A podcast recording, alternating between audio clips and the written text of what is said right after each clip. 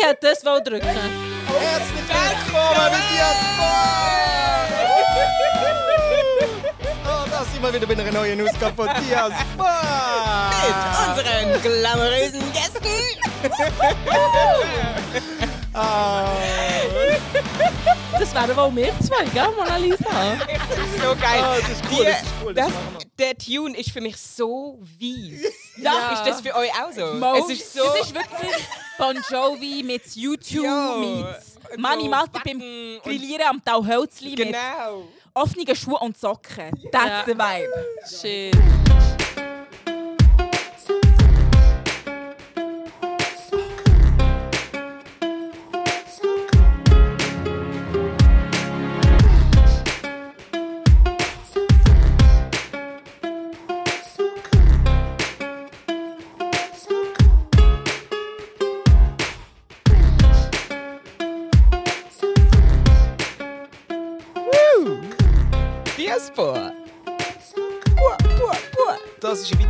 Von Diaspora, ein Podcast für uns und vor uns. Und egal, ob es den anderen passt oder nicht, wir sind da. Oder nicht? Und passt uns nicht an. Genau, oder passen oder nicht. Und wir passen trotzdem. wir passen ein Ja. bisschen. Wir haben noch ein bisschen Problem mit unserem so Slogan. Der ist noch nicht fertig, aber er ist, äh, ist irgendwie so etwas mit Scheiß auf alle, wir sind da. So. Genau, wir müssen noch ein bisschen daran arbeiten, aber wir probieren jetzt improvisieren wir einfach jedes Mal und machen dann neu und irgendwann ähm, haben wir dann schon einen richtigen Slogan. Herzlich willkommen auf jeden Fall. Schön sind ihr wieder dabei. Heute hier bei uns Fatima Mumuni, Merita Shabani und Mona Lisa Kohl. Und ich bin Carlos Hannemann. Ähm, wir werden heute über etwas mega Interessantes reden. Etwas, was uns fest geprägt hat, äh, im Guten wie im Schlechten. Manchmal ein bisschen besser, manchmal finden wir es ein bisschen uncool, manchmal finden wir es auch ein bisschen creepy. Ähm, wir reden heute über unsere Eltern. Oh shit. Und ähm, zwar werden wir darüber reden, wie unsere Eltern eigentlich mit dem Thema Rassismus umgegangen sind. Was haben sie uns mitgegeben auf den Weg? Was für Werkzeuge haben sie uns gegeben? Wie haben wir sie dabei äh, beobachtet? Ähm, was haben wir können von ihnen abschauen? Was haben wir nicht können von ihnen abschauen? Über das wollen wir heute reden. Jetzt mache ich eine kurze Vorstellungsrunde, wer eigentlich da ist. Ähm, Fatima Mumuni, sie lebt in Zürich, ist Spoken Word Poetin und seit vielen Jahren auf allen möglichen antirassistischen Veranstaltungen unterwegs. Ja, ich nenne sie immer Rassismusveranstaltung. Dann haben wir Merita Schabani, sie kommt eigentlich aus Bern, lebt aber rund um Zürich, was eigentlich schon mega Seltenheit ist, oder? Ähm, sie schafft in einem Leben in der Bundesverwaltung und im anderen Leben beim total heißen Online-Magazin Baba News. Am Online-Magazin für Schweizerinnen und Schweizer mit Wurzeln von überall. Genau. Und dann haben wir Mona Lisa Kohl. Sie kommt aus Bern, aufgewachsen in Ostermundigen und in Orpund. Ähm, sie hat letztes Jahr das Café Revolution in Bern mitgegründet, einem Begegnungsort für und von schwarzen und schwarzgelesenen Frauen. Herzlich willkommen, ich bin der Carlos Hannemann. Viva la Café Ich komme aus St. Gallen, lebe in Zürich, arbeite beim Online-Magazin Republik und ich führe heute irgendwie durch diese Sendung. Ähm, ich habe euch gebeten, einen Gegenstand mitzunehmen. Okay, Mona Lisa, sag mir doch, was du mitgenommen hast. Ähm, also ich brauche jetzt ganz viel Vorstellungsvermögen von euch. Und ähm, zwar habe ich hier einen Lichtschalter. Ich weiß nicht, ob man den hört. Der ist eigentlich gebunden an eine Geschichte. und zwar, ähm, wo ich das Thema habe gehört ähm, und gehört habe, dass es um Rassismus geht und vor allem, dass unsere Eltern uns so mit auf den Weg haben gegeben, habe ich mich daran besinnt an ein Ereignis, wo ich 6 war, in der ersten Klasse. Ich bin dann nämlich, ähm, ich habe das Jahr Kindergarten überspringen und meine Mama hat gefunden, hey, das ist doch die perfekte Gelegenheit, um dich in so eine Transitionsklasse zu tun, wo ich bei Französisch ähm, eingeschult wurde, also auf Französisch in Kinski. Und dann hat sie gefunden, dann kannst du nämlich nicht auf Deutsch in die Schule. Ich bin in die Transitionsklasse gegangen, wo halt einfach sehr viele Kinder waren, die halt einfach ähm, Deutsch haben gelernt, frisch. Und ähm, nach ein paar Monaten, als ich in dieser Klasse war, hat es eine Schülerin gegeben, die ähm, aus Ex-Jugoslawien ist gekommen und noch nie ähm, schwarze Personen hat gesehen vorher. Und ähm, beim mir anschauen, oder jetzt mal, wenn sie mich gesichtet hat, hat sie müssen anfangen schreien oder rennen, was natürlich der Unterricht ähm, nicht wirklich möglich hat gemacht. Und das ist für mich so eine von der mega prägenden Konfrontationen mit meinem Schwarzsein und wo ich wirklich so gecheckt oh mein Gott, ich bin schwarz und das kann Leute auf eine gewisse Art und Weise beeinflussen. Und ähm, es halt etwa eine Woche andauert, habe ich mit meiner Mami darüber geredet und sie hat dann gefunden, ähm, sie müsse mir das jetzt erklären und sie hat wirklich sich Zeit genommen, ähm, mir mein Schwarzsein und Rassismus zu erklären. Und was mir recht geblieben ist, ist, dass sie einfach mit mir darüber hat geredet dass ich als Kind ja so ein Nachtlicht braucht und sie hat gesagt, es ist ja nicht wo Dunkelheit etwas Schlechtes ist oder die Nacht etwas Negatives. Ich meine, man kann träumen in der Nacht und es hat so viele Möglichkeiten in der Nacht und man erholt sich in der Nacht. Aber du hast wie, die müssen daran gewöhnen und dann hast du begriffen, dass es eigentlich mega schön ist und hast dein Licht nicht mehr gebraucht und dann haben wir das Schalterchen ausschalten und ähm, so ähm, ja, ist so meine Introduction zu der Auseinandersetzung mit Rassismus und rassistischen Vorfällen ja, hat so gestartet mit meiner Mami und dem Lichtschalter. Wow. Weißt du, ob sie das vorbereitet hat? Also das so weiß ich nicht im Fall, aber ich, es ist mir einfach mega geblieben und es ist wirklich eines von diesen Ereignissen, wo ich, ja, echt das Lichtschalter trage ich in mir und so. Yeah. Ja. Nice. Mhm. Das ist wirklich mega cool. Was für eine Stellvorlage, also. hey, wirklich mega cool. Hey, ich habe einfach mir selber mitgebracht. Lenkt das? das ist so, okay, cool. Okay. du bist ja schließlich auch von deinen Eltern, darum hast du das beste ja, Produkt von deinen Eltern mitgebracht. Ähm, ja, das habe ich mir auch gedacht und äh, darum bin ich jetzt einfach so gekommen. Mit mir. Gut.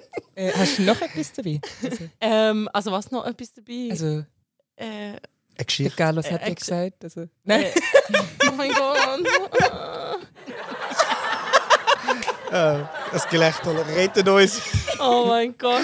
Ah, Fatima, sag doch, was hast du eigentlich? Hey, ich bin jetzt unschlüssig. Ich habe so viel dabei jetzt. Ähm, ich glaube, ähm, Du hast einen ganzen Koffer voll Sachen ja, mitgenommen. Ja, schwierig. also, ja. Da, ja, äh, okay. Also ich habe äh, ein kleines Rasiererli dabei. Also so ein wie sagt man, ein elektrischer, ein elektrischer Rasierer. Ich sehe ihn. Und äh, das, weil mein Vater uh, mega fest auf Gadgets steht und auch sehr gern hat, dann verschiedene Marken ausprobieren und so auch so zu vergleichen und so. Und das heißt dann aber, dass wir dann die Heime irgendwie acht Rasierer haben und irgendwie Handys sind eh auch immer so ein bisschen so im Kommen und im Gehen. Und ich habe immer gedacht, also ich habe ihn immer ein bisschen ausgelacht dafür und habe irgendwann angefangen, meine Friends so Haare schneiden. Und ähm, als wir das letzte Mal gezügelt sind, habe ich äh, gesehen, dass ich fünf Rasierer hatte. und ich habe sie so aneinandergereiht gesehen und habe gedacht, fuck, ah. crazy shit. Ich bin die Tochter von meinem Vater. ähm, also du hast eigentlich auch dich selber mitgenommen. Ja, ich habe auch mit, also äh, und, und das, ich, ich glaube, was ich jetzt so, der Transfer jetzt ähm, ist natürlich, dass ich immer das Gefühl hatte, dass ich meiner Mutter ähnlich bin. Ähnlicher bin so von, von den Zügen, von den Charakterzügen oder so. Und das ist irgendwie im Kontrast gestanden zu dem, also wie mein Vater ist schwarz, meine Mutter ist weiß. Und natürlich, weil ich schwarz bin, haben die Leute, wenn sie meine Mutter gesehen haben, auch Ähnlichkeiten, auch Ähnlichkeiten, die es hat, nie gesehen, oder? So für weiße Leute ist, ist die schwarze Seite so präsent, dass sie wie nicht, nie würden sehen, dass ich, was ich, die gleichen Augenbrauen habe wie meine Mutter oder wie die gleiche Lippe oder so. Und das finde ich eigentlich interessant, was das wir dann mit mir gemacht hat. Dass, dass ich dann wie das Gefühl habe, ich bin meinem Vater gar nicht so ähnlich, und dann hocke ich die Heime von meinen Zahn rasieren und denke mir so, oh shit, okay. ja, das ist mega spannend. Es geht mir eigentlich ähnlich, aber umgekehrt. Also tatsächlich auch so, dass meine Mutter schwarz, mein Vater ist und ich sehe eigentlich eben aus wie mein weißer Vater. Und das ist, im, also insbesondere wenn wir in Brasilien sind, führt das immer wieder so zu merkwürdigen Situationen, dass die Leute irgendwie mich sehen und finden, hm, weird, du bist, aber du siehst aus wie und es geht irgendwie wie nicht zusammen. Ich habe etwas anderes mitgenommen äh, als ein Rasierer.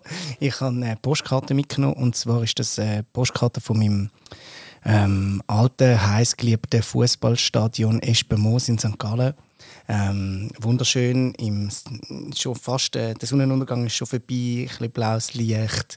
Ähm, äh, die, wunderschön geschwungene Calatrava-Tribüne ist dort zu sehen. Und ich habe das mitgenommen, weil ähm, ich als kleiner Bub äh, immer in das Stadion gegangen bin und das ist für mich eigentlich so die erste, und das ist nicht die erste Begegnung, gewesen, aber es ist eine von der prägenden Begegnungen mit dem Thema Rassismus für mich, weil natürlich das Stadion ähm, äh, ein emotionaler Ort war, aber auch ein gefährlicher Ort war. So. Weil in den Anfang 90er Jahren, als ich dort äh, als äh, kleiner Bub in das Fußballstadion gegangen bin oder in dem Alter war, wo ich auch dürfen, allein in der Halbzeit sein und dann meinen Vater sozusagen dann nach dem Spiel oder in der Halbzeit treffen, ähm, ich nicht, nicht auf der schön geschwungenen äh, Tribüne gehockt bin mit diesen schicken äh, Holzstühlen, weil das ist die Haupttribüne für ähm, die Leute, die sich eine Haupttribüne bilden können leisten. Ich bin auf dem Stehplatz in der Südtribüne, so holzige improvisierte äh, Tribüne. Aber dort ist natürlich auch ähm, das Problem gewesen, dass dort auch Leute rum waren,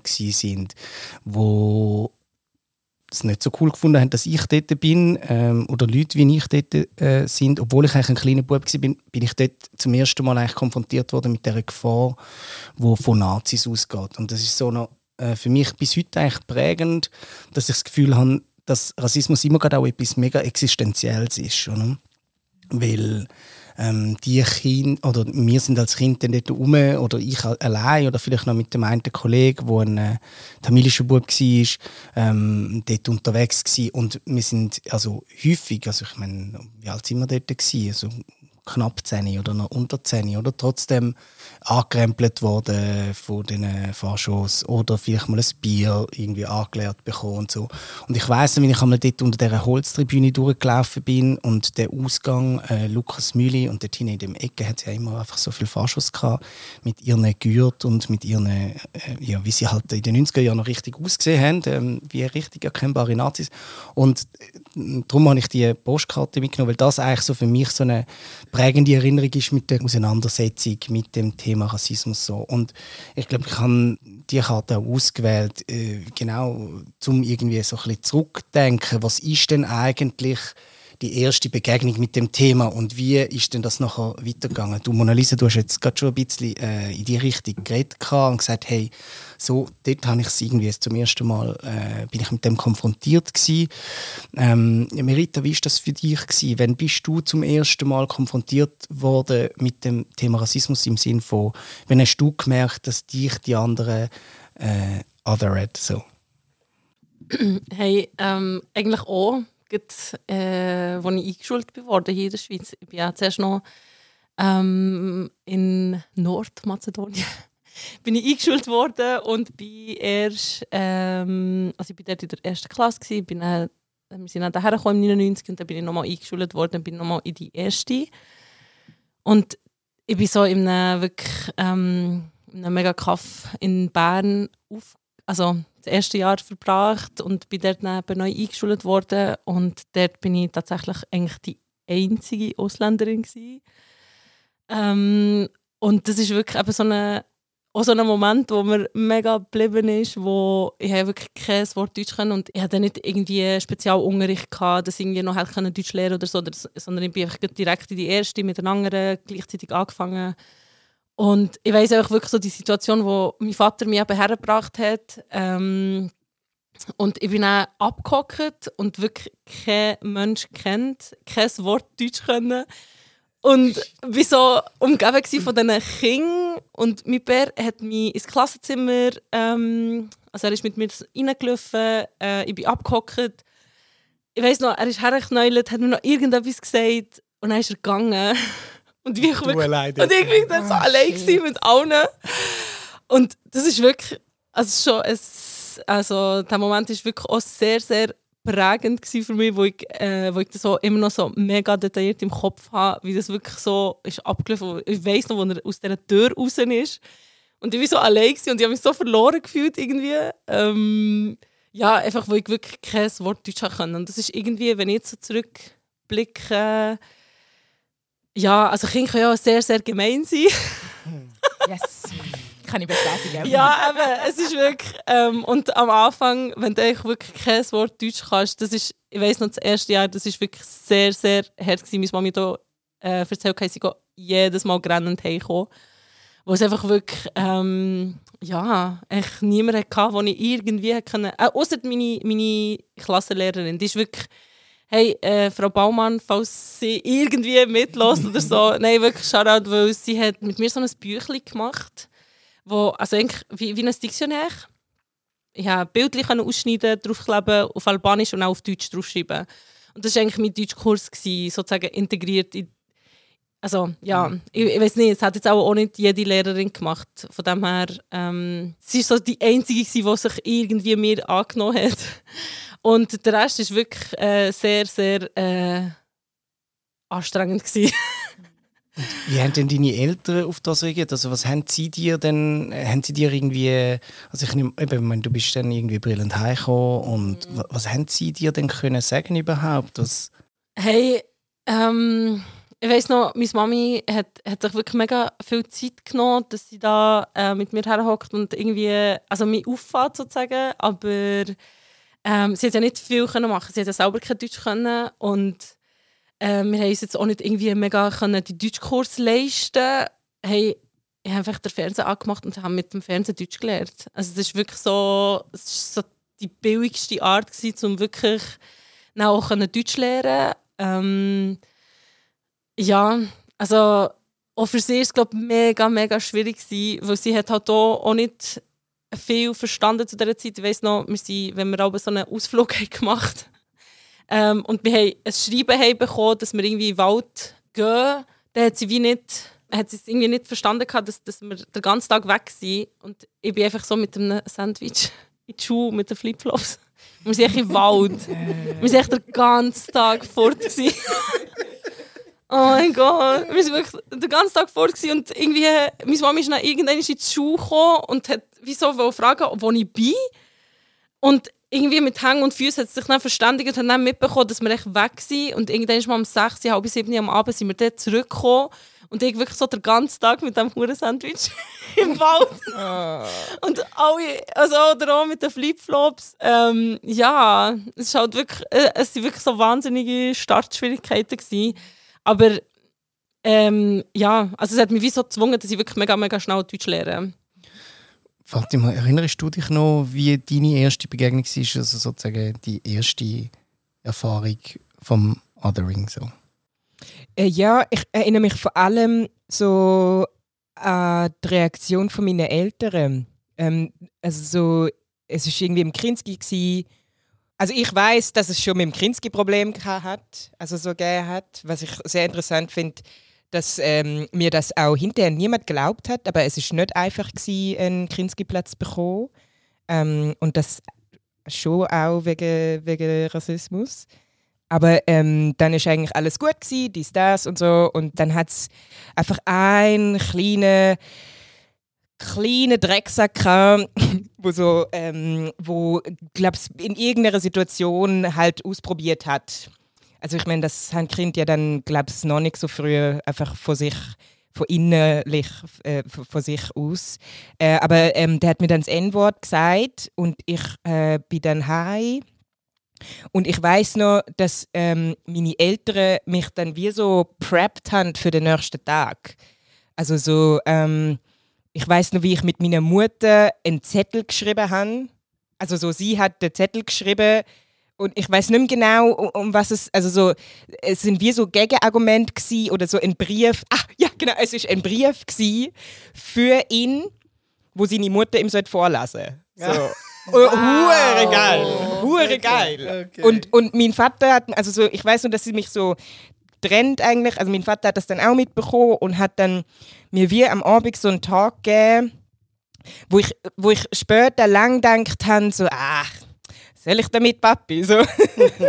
Weil er wie gesagt hat, hey, wenn sie dich N nennen, sagst du ihnen auch N. Und, und das ist halt wie ein bisschen schwierig, weil es ja, also das ist wie, ja, wie bist Sexismus. Also so, ich meine, wenn, wenn irgendwie du zu mir sagst, so, hey, du Frau, kann ich nicht zu ihm sagen, hey, du Frau. Also so, wobei ich später gemerkt habe, dass mir das Argument schon geholfen hat, weil er mir eigentlich gezeigt hat, also was N-Wort eigentlich verkörpert, oder?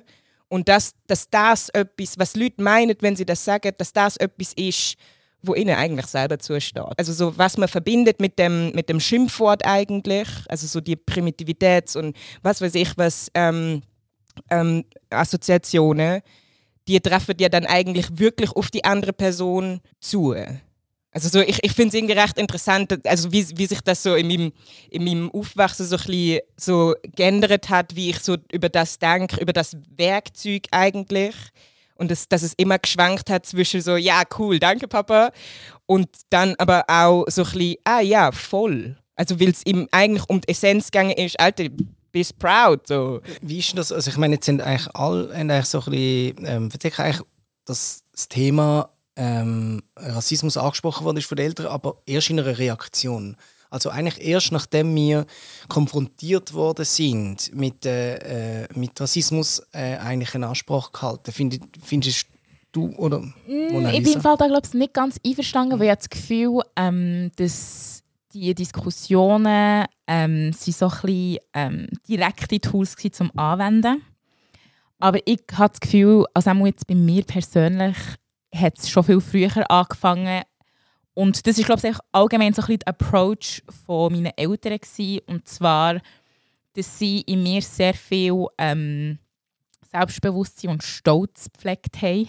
Auch für einfach meine Existenz in diesem schwarzen Körper.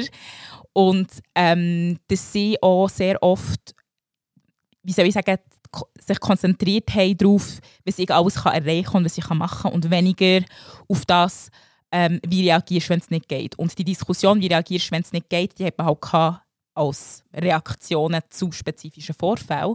Aber auch schon sehr früh als Kind weiss ich halt einfach, dass meine Mama mir immer mega Kompliment hat gemacht für ähm, meine Hautfarbe und meine Haare und wie schön das, das ist und wie toll das, das ist. Echt all diese Sachen. Und sie hat auch immer sehr so aktiv gesagt, wir sind schwarz und wir sind stolz. Also ich habe wirklich das daheim sehr, sehr mitgelebt. Und ich habe das Gefühl, dass mir das erst bewusst ist worden, als ich dann ähm, in Sek war, wo ich da zum ersten Mal jemanden ähm, in meinem Jahrgang hatte, der auch nicht weiss war. Und ich so, wow, jetzt sind wir zwei. okay. Und ähm, die Person hat ähm, einen ganz anderen Umgang gehabt. Also ich, man muss natürlich auch sagen, dass, wie soll ich sagen, dass es so strukturelle Sachen gibt wie ähm, es war ein Mann, ähm, ein kleiner, feiner Mann ähm, und noch dunkler als ich. Und dass sehr wahrscheinlich auch das ähm, seine ganze Existenz prägt hat. Aber einfach zum sagen, dass ähm, seine Art und Weise zu copen mit den rassistischen Sprüchen und so war, dass noch bevor irgendjemand irgendetwas hat können sagen hat die Person einfach sich selber ähm, mit dem N-Wort bezeichnet und sich beschimpft mm. und all diese Sachen. Und ich war ein so in Panik davor, gewesen, weil ich so bin, so, hey, ich habe daheim das ganze Black Excellence Narrativ irgendwie ähm, internalisiert und auch so ähm, wiedergegeben in Show und ich habe jahrelang gearbeitet, mir ein so Respekt zu verschaffen. Mm. Und jetzt kommst du und sagst, alles ist okay. Und das war für mich so ein riesiges Drama in meinem Kopf. Und am Anfang bin ich auch sehr so, gewesen, so hey, ähm, in Verteidigung und so. Und ich habe dann gemerkt, das geht irgendwie nicht. Und was so traurig ist, es war einfach so, gewesen, so hey, ich muss mich jetzt wie selber schützen. Und ich habe dann das gleich können etablieren, dass ich einfach gesagt was bei dieser Person akzeptabel ist, ist bei mir nicht akzeptabel. Und es war so wirklich drastisch, gewesen, wie verschieden dass wir behandelt wurden. Dass ich mhm. die Sprüche, die ich halt einfach ziemlich von Anfang an ähm, eben am Boden gestampft habe und einfach gesagt, so mit mir nicht, ähm, dass sich auch viel weniger auch traut. Und bei ihm ist das dann wirklich Situationen gegeben, wo ich wirklich einfach nicht einmal ich gewusst, wie ich was machen, was einfach zum Teil wirklich heftig war. Und man versucht da immer Hilfestellung zu leisten. Und in dem Moment habe ich dann wirklich gemerkt, wie wichtig dass es war, dass meine Mami echt von früh auf dass sie mir mega gepflegt hat und mir auch immer hat gesagt lass dir von niemandem irgendetwas sagen und du das von Anfang an halten, weil sonst mm. geht es so nicht weiter. Und in dem Moment bin ich wirklich dankbar, gewesen, dass, ich, dass ich das wie schon jahrelang üben konnte, dass ich stark genug war mit irgendwie 13, 14, das, um das halt einfach auch einfordern, den Respekt. Mm. Nice. Hey, das, das, was du gesagt hast, dass, ähm, dass dir gesagt haben, hey, du musst von Anfang an sagen, so nicht.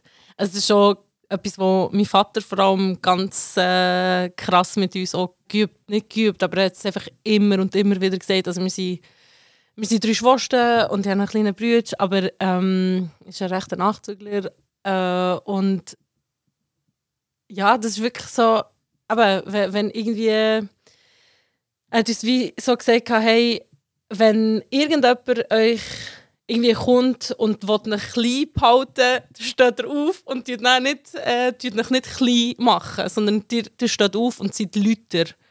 Wirklich echt Lüter, für das man für das man echt sieht, dass ihr nicht, dass ihr euch nicht unterordnen irgendjemandem.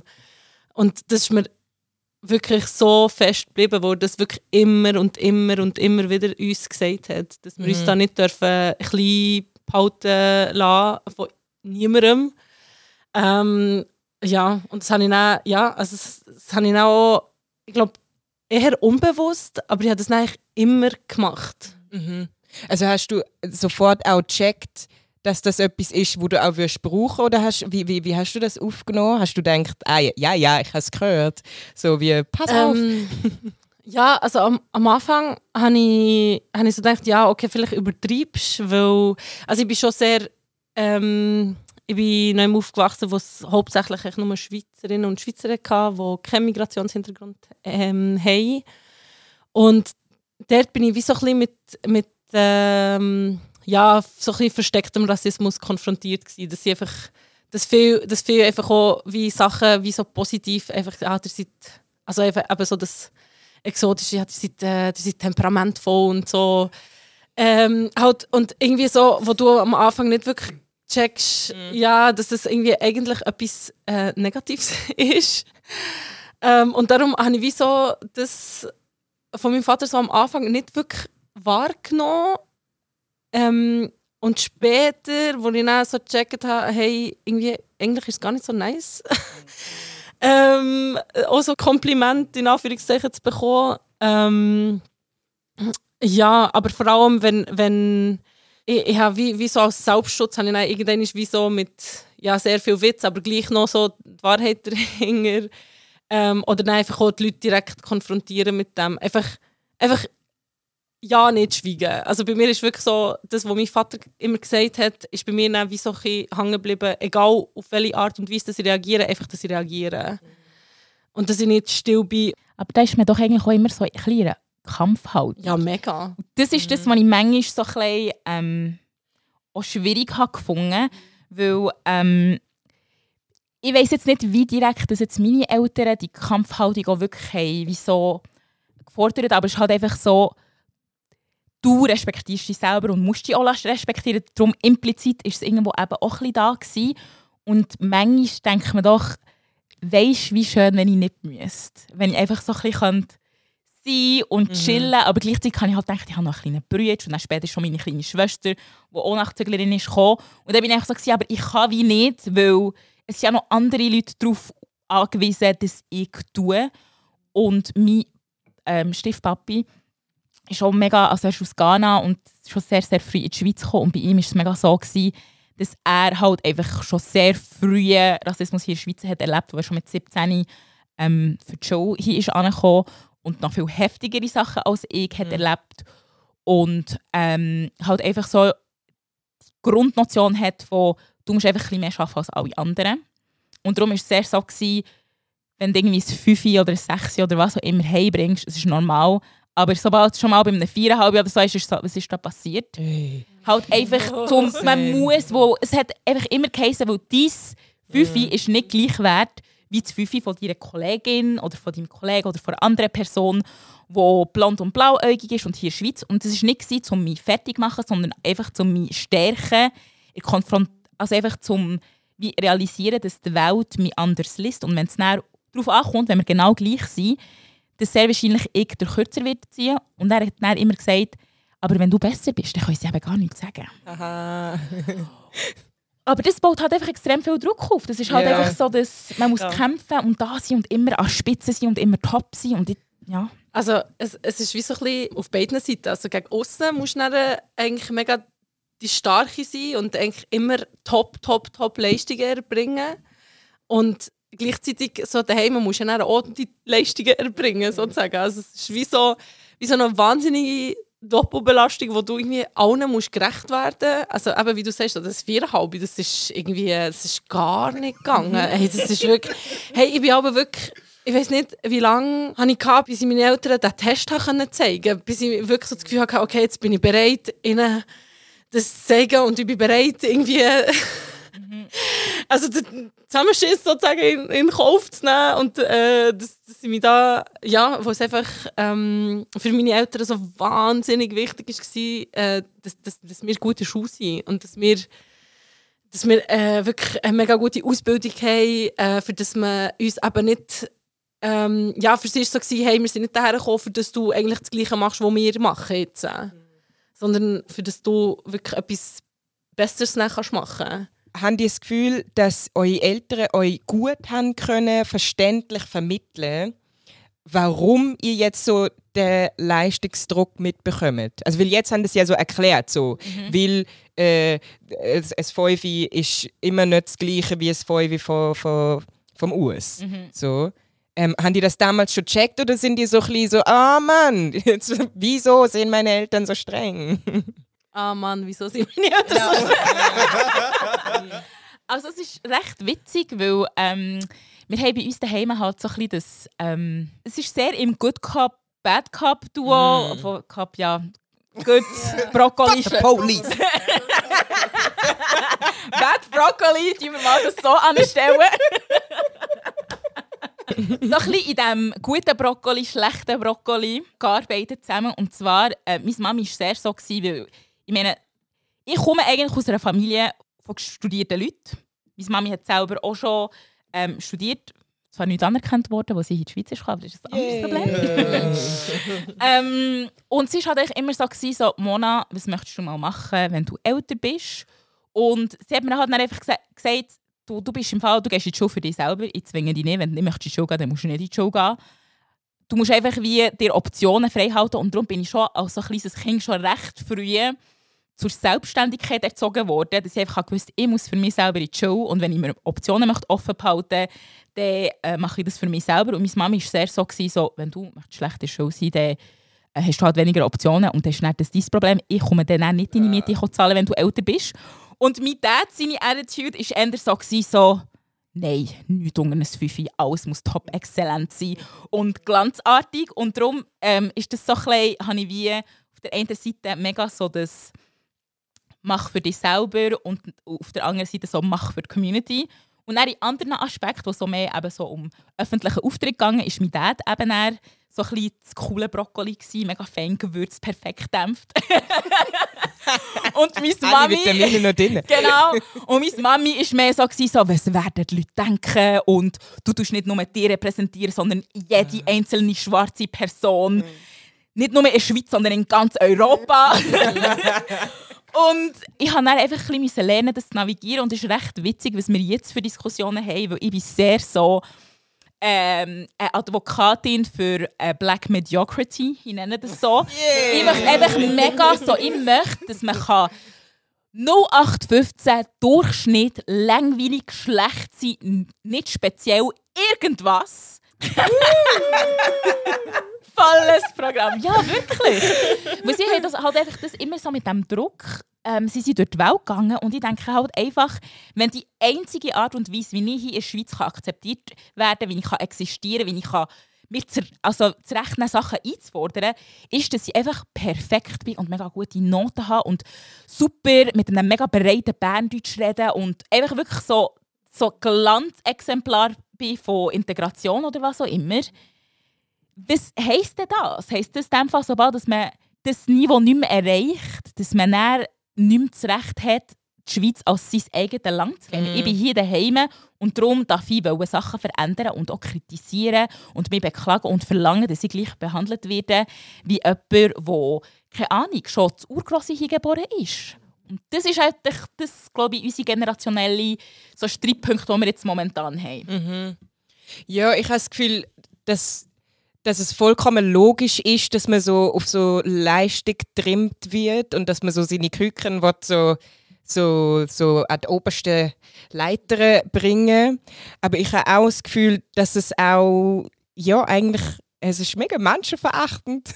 also Rassismus ist menschenverachtend. Und was dann halt irgendwie dort äh, rauskommt, ist, dass all die, die nicht können, Hochleistung bringen können, die mit dem Druck nicht können umgehen können, einfach Untergehen. vollkommen untergehen. Und ich habe das Gefühl, dass also deswegen Black oder Black Mediocrity ist mega wichtig, weil sonst wird die Community oder wird, wird das, wo, wo, wo nicht weiss ist, auch mega fest ausgrenzend. Und, und gleichzeitig ist es auch vollkommen verständlich, weil viel, also so viel migrantische Familien tragen ja ein uh, krasses Trauma irgendwie mit sich, wo man so von Generation zu Generation mitschleicht so. Ähm, und also so sind wir jetzt die Generation, die kann aufatmen. Was heißt das? Hängen wir jetzt nur noch irgendwie vollkommen auf Drogen in Clubs um? Also so, wa- was bedeutet eigentlich auf? also was bedeutet aufatmen? Und äh, also ich muss ganz ehrlich sagen, so, so zu dem Aufatempunkt, der, der macht mir auch ein bisschen Angst. Also so, so ich bin pro so Verletzlichkeit und pro so, so sanft sein und soft sein und so Gefühl haben und sich, ähm, sich, sich öffnen und ja, nicht nur mit dem Baseballschläger so kämpfen gegen Rassismus. Ähm, aber es macht mir wie Angst, dass an dem Moment, wo wir uns verletzlich gemacht haben, wir nicht mehr so stark sind, nicht mehr stark genug sind, um mit den Aggressionen, die doch wieder da sind, umzugehen. Also es hat ja ganz, ganz viel irgendwie auch mit Kontrolle zu tun. Jetzt für mich, wenn ich irgendwie, ich kann wie, ich kann wie gar nicht loslassen. Also, Dass man sich den Gedanken macht. Ja. Das ist einfach das, was eigentlich immer so ermüdend ist. So, bin ich jetzt richtig angelegt? Also in meinen Interviews, wie mache ich jetzt meine Haare? Ähm, kann ich das und das machen? Wo zum Beispiel auch schon nur in der Öffentlichkeit eine Banane essen als schwarze Person. Also ich weiß ja Oh mein nicht, Gott, ja. aber für mich war das immer etwas, gewesen, vor allem in der Schule, wo ich einfach so bin, ich habe Bananen eigentlich mega gern, aber ich habe keine Bananen gegessen jahrelang, was Ja. echt so, geht nicht. Same. Oder Melonen oder Fried Chicken oder so, wo man halt einfach nicht in die Stereotype möchte reingehen auch wenn man diesen Stereotyp entspricht. Und ich finde das zum Beispiel auch sehr schwierig, wo ich bin jetzt ähm, sehr vorlaute Person und ähm, wie soll ich sagen, lache gern, laut und all das. Im Fall Männer, Darf ich kurz intervenieren? Ja. Vielleicht ist das jetzt auch vorlaut, aber ich finde nicht, dass du vorlaut bist. Also vorlaut, also laut. Aber vorlaut ist ja gerade schon negativ. Stimmt, stimmt. Äh, äh, Okay, ich habe nicht gewusst, dass ich heute ähm, eine Therapiesession habe. Danke, Fatima. Unlearning is a process. es ist, man ist immer dran. Aber nein, wirklich halt einfach, dass ich, was die Aspekte anspricht, doch diesen Stereotypen doch irgendwie entsprechen. Aber meine Schwester ist ja überhaupt nicht so. Meine Schwester ist mega äh, ruhige, reflektierte. Und sage nicht, dass ich nicht reflektiert bin, aber einfach anders als meine Schwester. Ähm, viel sanftere ähm, Person halt einfach allgemein. Und ich finde das dann mega schwierig, weil sie wird dann sehr oft immer dann in die Rolle reingepusht, wo man so das Gefühl hat, dass sie jetzt irgendwie auf einer Bühne möchte stehen und das Mikrofon in die Hand möchte nehmen und das Hey Sis und Attitude und weiss nicht was. Und meine Schwester schaut einfach die Leute an und ist so, hä, was läuft? Und ich finde das halt einfach, es ist so traurig, dass wir so einfach immer nur so ein Bild haben, von was es ist, irgendwie eine Person zu sein aus Ex-Jugoslawien oder eine schwarze Person zu sein. Oder, ähm, weiss doch auch nicht, einfach immer so ein Stereotyp haben für alles und dann haben wir, dürfen wir gar keine Breite haben. Hey, das, das Schlimmste ist aber wirklich, wenn einfach ein Schweizer oder eine Schweizerin auf mich zukommt und irgendwie so einen gebrochenen Deutsch äh, irgendwie, äh, irgendwie, ja, ein Albaner will, nachmachen und mit mir so kommt reden und dann so denke ich, mm, please. aber das Krasse ist, sie machen das ja auch, um so eine Connection aufzubauen, Ja, ja, oder? ja. Das ist ja irgendwie das Absurde. Ja, und dann denke ich so, sag doch einfach Hallo. Aber Sag doch einfach Hallo. Hi, ciao. Was haltet eigentlich eure Eltern davon, von eurem Engagement in Sachen Antirassismus? Findet sie das eigentlich gut oder findet sie, mm, bist du mal ein bisschen ruhig, Mann? Also, ähm, wir haben ja bei Baba News haben wir ja die Umfrage gemacht, von wo bist du eigentlich wirklich? Aber hey, Schweizerinnen und Schweizer die Frage gestellt. Und äh, mein Vater hat dann das Video gesehen. und er hat es hure gefeiert. Es ist wirklich, für ihn ist es wirklich ähm, ja, ich glaube, er war schon mega stolz gewesen, ähm, aber wo es einfach wirklich mal und aber das Video ist ja auch nicht ähm, irgendwie herablassend oder irgendwie ähm, und ich glaube, das ist das ist ihnen schon noch wichtig, dass man also meine Eltern so generell, dass man nicht angreift, indem sie die Leute beleidigt, sondern eigentlich ähm, weil es ja so auf der Hand liegt, dass es irgendwie wirklich, eben teilweise wirklich wahnsinnig rassistisch und, und, und verletzend und äh, nicht rechtens ist. Ähm, aber irgendwie gleich, dass man da nicht mit einer, mit einer Sprache daherkommt, wo, wo, wo angriffig ist oder eben auch sogar beleidigend. Sondern es sind genug Argumente um, dass man es einfach eben auf andere Art und Weise auch noch aufzeigen kann. Und irgendwie, das Video hat er irgendwie mega fest gefeiert. Und meine Mami ähm, ist dann immer so, oh, aufpassen, du hast den Schweizer Pass noch nicht. aufpassen, nicht zu viel irgendwie ähm, so auffallen und nicht zu viel anecken. Und dadurch ist mein Bär, glaube schon ganz anders, weil ähm, ja, also wo, wo, wo, er jetzt, wo ich ihm gesagt habe, hey, ähm, ja, ich mache jetzt das und ich mache jetzt das ganz.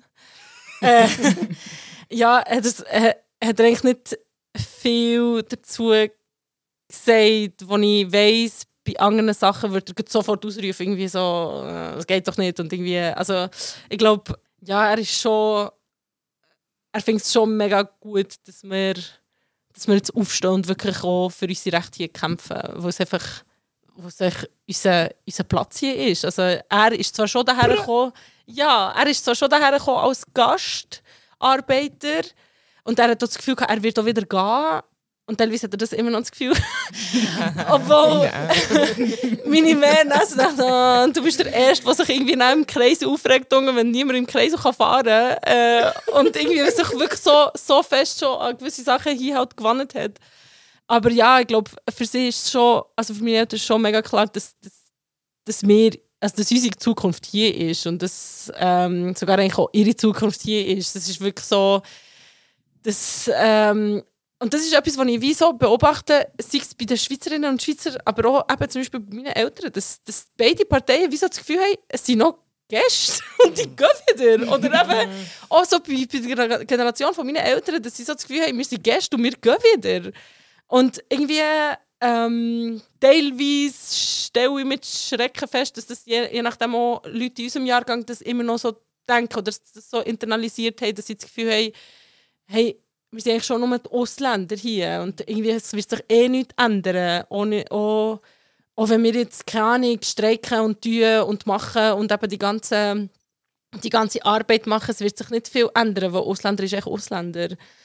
Und ja, das, das, das, das macht mir auch wirklich ein bisschen, ähm, ja, eben auch was so das Thema Wählen angeht, wo man auch wie so das Gefühl hat, äh, man kann eh nicht, also was soll jetzt meine Stimme bewirken? Ist doch, äh, Schweizer geben das Land nicht her. ich denke so, oh mein Gott.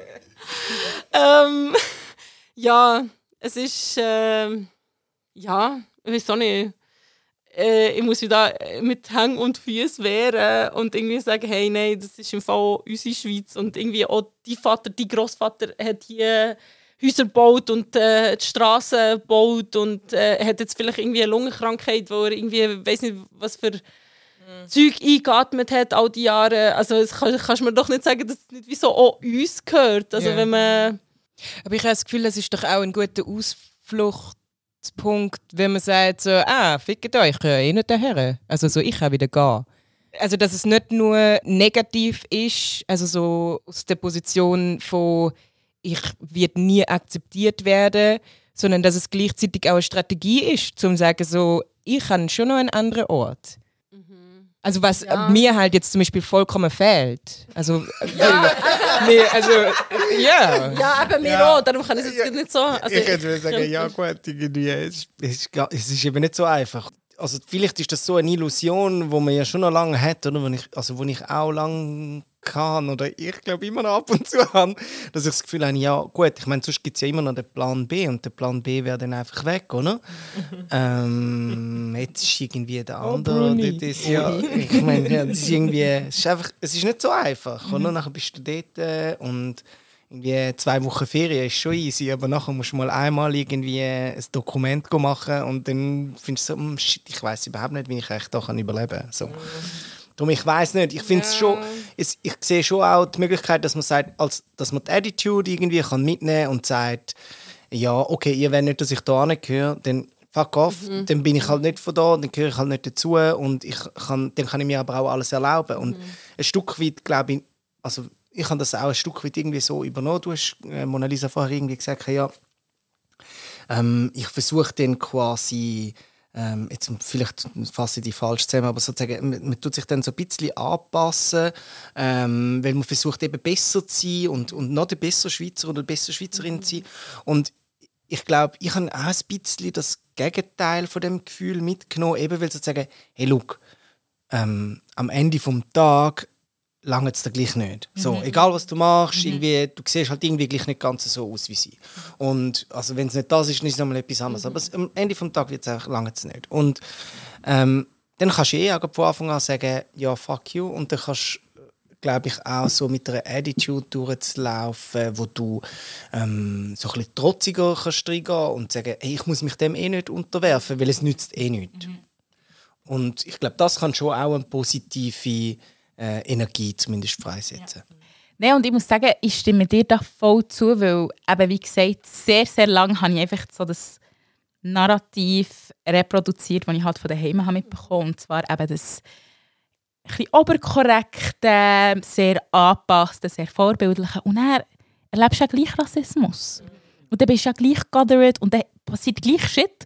Und dann denkst du einfach so, du, ich habe es probiert, hat nicht funktioniert. Und dann muss ich mir halt einfach auch denken, ich bin ja von hier. Ich bin mit zwei in die Schweiz gekommen, ich bin hier aufgewachsen. Alles Gute, Schlechte, was ich mache. Die Schweiz hat auch eine Rolle mitspielen, weil ich halt einfach auch hier geformt bin worden durch die Leute, die mich ähm, prägt haben, durch meine Familie, durch meine Freunde, durch meine Lehrpersonen, all das. Und in solchen Situationen denke ich dann halt einfach, und darum sage ich eben gerne, dass ich Schweizerin bin, weil ich es bin, auch ohne Schweizer Pass. Das nervt die Leute so fest. Ich liebe es. Es ist köstlich. Ohne Schweizer Pass einfach wirklich stehen zu behaupten, ich bin, ich bin, ich bin von, von Schweiz, ich bin von Bern. Ähm, weil ich rede so ein breites Berndeutsch. Ich bin hier so verwurzelt, so verankert. Und das so vielen Leuten ihre Vision von was ein Schweizer oder eine Schweizerin oder einfach eine Schweizer Person ist, so limitiert ist, ist nicht mein Problem, wo ich einfach so bin, so, ich bin da und du bringst mich einfach nicht mehr weg. Mm. Und das gibt wirklich Leute, die sich so ab dem nerven und ich bin halt einfach so, Mo, das ist im Fall mein Daheim und darum tue ich das gestalten und ausmalen und ausdenken, wie ich das möchte. Und ich finde das recht witzig, eben auch im Zusammenhang mit ähm, Antira-Arbeit, weil meine Mami schaut das eben auch so leicht, so skeptisch an, so, aber ja weißt, absichern ist besser, vielleicht machst du den Schweizer Pass gleich noch so ein bisschen machen und dann kannst du weitermachen, dann ist super, aber jetzt vielleicht nicht so laut. Und mhm. gleichzeitig ist sie so stolz, und findet das so der Wahnsinn und feiert es mega, mega fest und ist selber manchmal auch erstaunt so, ist das jetzt meine Arbeit? Also wirklich so, oh, was habe ich denn da gemacht, dass die, die einfach geben und keine Angst hat und so. Und es ist nicht, dass ich keine Angst habe, aber es ist halt wirklich so, dass ich, ich bin echt so überzeugt, dass ich daheim bin. Das, das kann mir wie niemand wegnehmen. Das ist doch ein super Schlusswort. Danke vielmals. Danke vielmals, dass ihr da sind. Das war eine weitere Folge von Dias. Wir hören uns hoffentlich bald wieder.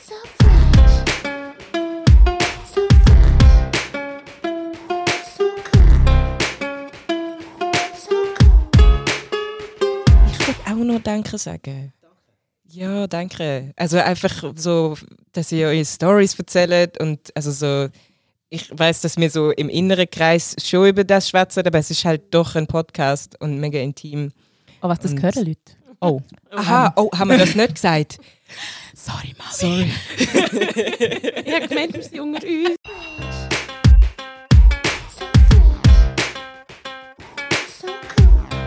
Das war es von Diaspora. Danke fürs Zuhören.